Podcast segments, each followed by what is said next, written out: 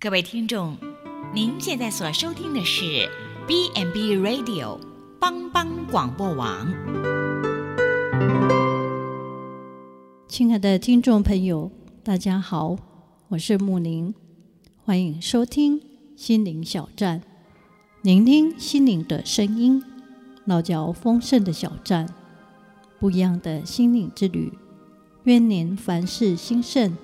身心灵健康平安，木宁将和大家一起分享：与喜乐的人同乐，与哀哭的人同哭。有一个妇女遇见了一个邻居的黑人仆人，她说：“我觉得很是惋惜，听见你的鹿血主人死了，你一定很怀念他。你们是这样的好朋友。”这个仆人回答说：“是的，太太，很是惋惜，他走了。不过我们不是朋友。”那位妇人笑说：“啊，我想你们是，是因为我常常看见你们好多时候在一起欢笑谈话。”他回答说：“是的，是这样，我们一起笑，我们一起谈话。”我们只是相识而已，路德小姐，你见到吗？我们从未在一起共同流泪，只有一起流眼泪的人才是真正的朋友。眼泪所结成的联系最为煎熬，不过与人同哭和与人同乐乐比较起来，还是容易。第四五世纪教父金口传道屈说多摩有一段文章这样写：与快乐的人同乐，比较与流泪的人同哭，需要更高的内心的平衡。与人同情乃是很自然的事，但一个人的心不为这样的刚硬，不与周遭不幸的人洒下同情之泪。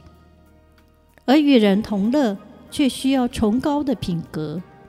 他不但没有嫉妒的心，看见人家被推崇时，而心中喜乐；恭贺人家的成功，比较与人家的忧愁损失表示同情更加困难。尤其是人家的成功与自己升迁厉害有关的时候，只有自己与主基督同定十架的时候。才能把人家的成功，好似自己成功一般的喜乐。当朋友一帆风顺、事事如意的时候，我们能不比较、不嫉妒，真心的为对方喝彩开心；而当朋友失意之时，我们也能将心比心，感同身受，默默的陪着对方，一同走过情绪低谷。圣经上有一句话说：“与喜乐的人要同乐，与哀哭的人要同哭。”这也点出了友谊相处之道。当朋友一帆风顺、事事如意的时候，我们能不比较、不嫉妒，真心的为对方喝彩开心；而当朋友失意的时候，我们也能将心比心，感同身受，默默陪着对方。一同走过情绪低谷。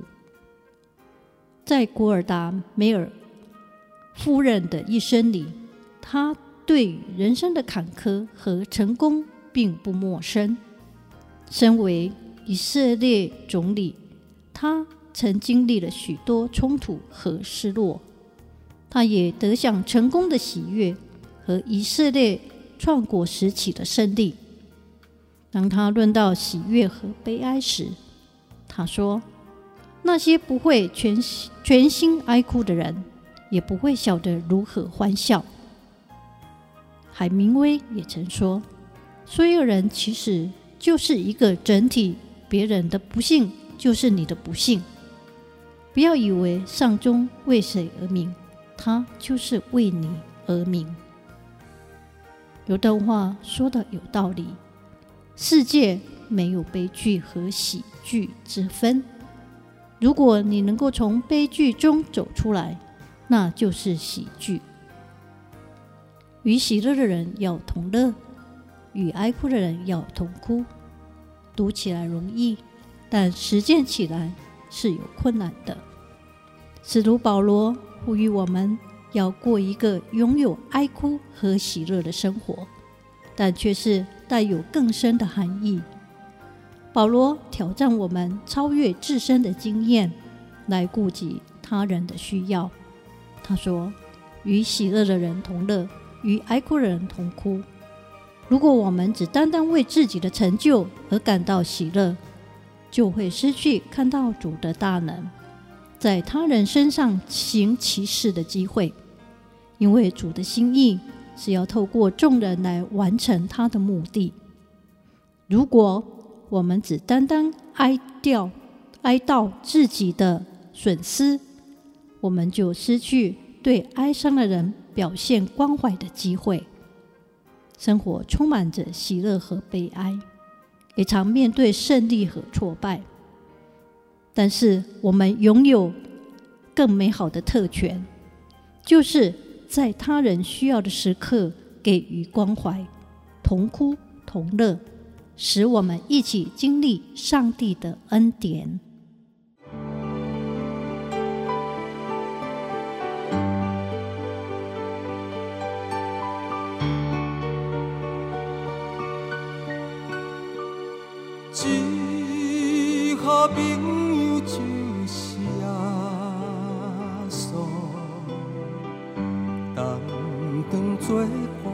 甲烦恼，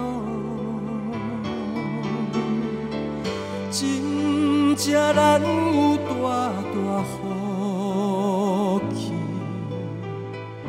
万事拢。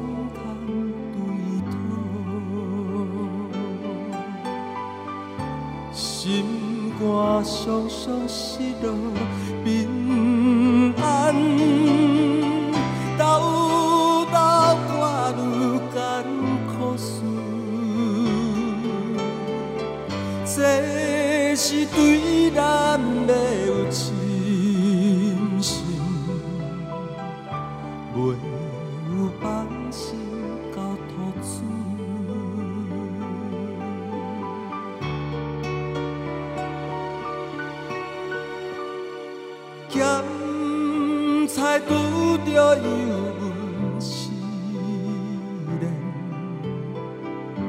也是心大烦恼。只可唔通常常失志，着将大项来祈祷。交朋友到这珍重，万载好，耶稣在咱心的暖融，将这苦事来祈祷。